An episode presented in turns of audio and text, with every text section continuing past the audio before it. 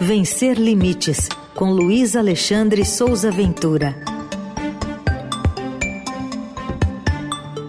Às terças, neste horário, a gente tem o momento da diversidade e da inclusão na Rádio Eldorado com o Ventura. Bom dia, Ventura. Bom dia, Raíssen. Bom dia, ouvintes. Bom dia, equipe. Hoje você vai trazer para a gente dois casos que revelam despreparo, desrespeito é, no tratamento aí de pessoas com deficiência que precisam viajar é, casos recentes do fim de semana, o primeiro na Europa e o segundo aqui no Brasil. Você vai começar pela Europa?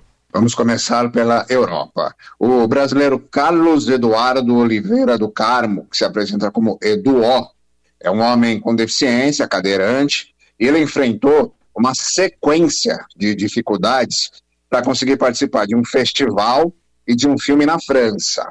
Os programas começaram no aeroporto de Portugal e seguiram por vários dias.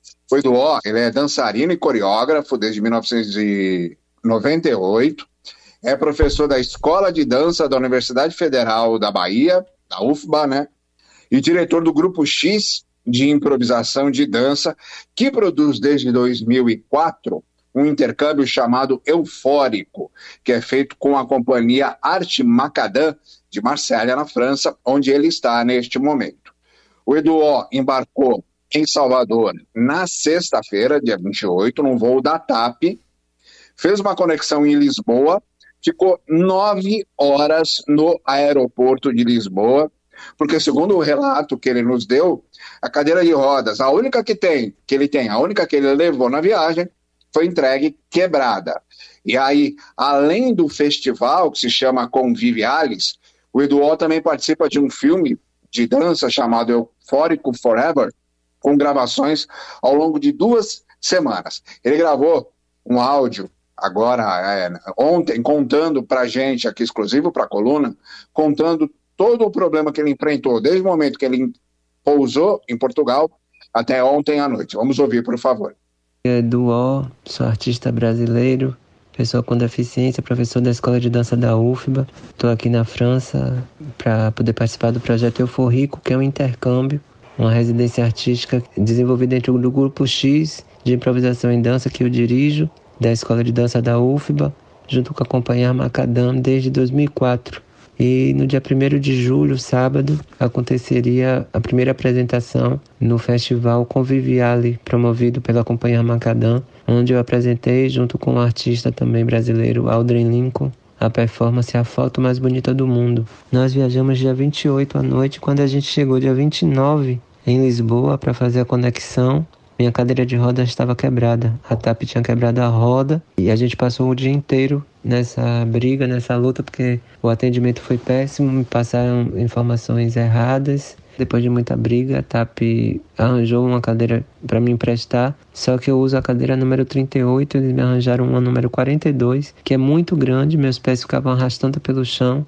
Ela é muito larga, doía meu, meu cotovelo, meu ombro, porque meus braços ficavam mais abertos. E para completar, essa cadeira também estava quebrada. E eles propuseram consertar minha cadeira que em 48 horas ela seria consertada e depois eles me entregariam. Ou seja, 48 horas do dia 29 seria dia 1 de julho, que já seria o dia do festival. Então eu não pude ensaiar, a gente ficou tentando encontrar lugar para consertar minha cadeira, sem conseguir, porque minha cadeira é de uma marca brasileira que não tem representantes no exterior. Enfim, no dia 1 de julho, de manhã, eu aluguei uma cadeira para poder participar do festival e nós fizemos a apresentação. A apresentação foi muito bem recebida. É um festival itinerante, então se eu não tivesse alugado, eu também não conseguiria participar do evento, porque era na Escola Maristas aqui de La Seine-sur-Mer, uma cidade da região do Var, ao lado de Toulon, que é uma escola imensa com três compartimento gigantesco com uma igreja. Então precisava circular pelo espaço junto com os outros artistas para prestigiar as outras apresentações, enfim, e participar do próprio né, festival. Havia um jantar no final, enfim, eu precisei alugar essa cadeira para poder conseguir participar e não conseguimos lugares para consertar minha cadeira até então. A gente ocupou três pessoas organizadoras do evento porque já era para estar tá desde de manhã, né, organizando as coisas. A gente só conseguiu depois de alugar, porque a gente alugou numa cidade vizinha, não achou na cidade que eu tô hospedado, nem na cidade onde aconteceu o festival. Nós tivemos que ir para uma cidade vizinha para alugar a cadeira. Então, três pessoas se ocuparam, ou seja, perturbou mais isso. E durante o dia 30 todo, a Aldrin teve que me carregar para restaurante, para outros espaços, para os lugares que a gente tentou consertar a cadeira. Então, além de tudo, prejudicou todo mundo, né?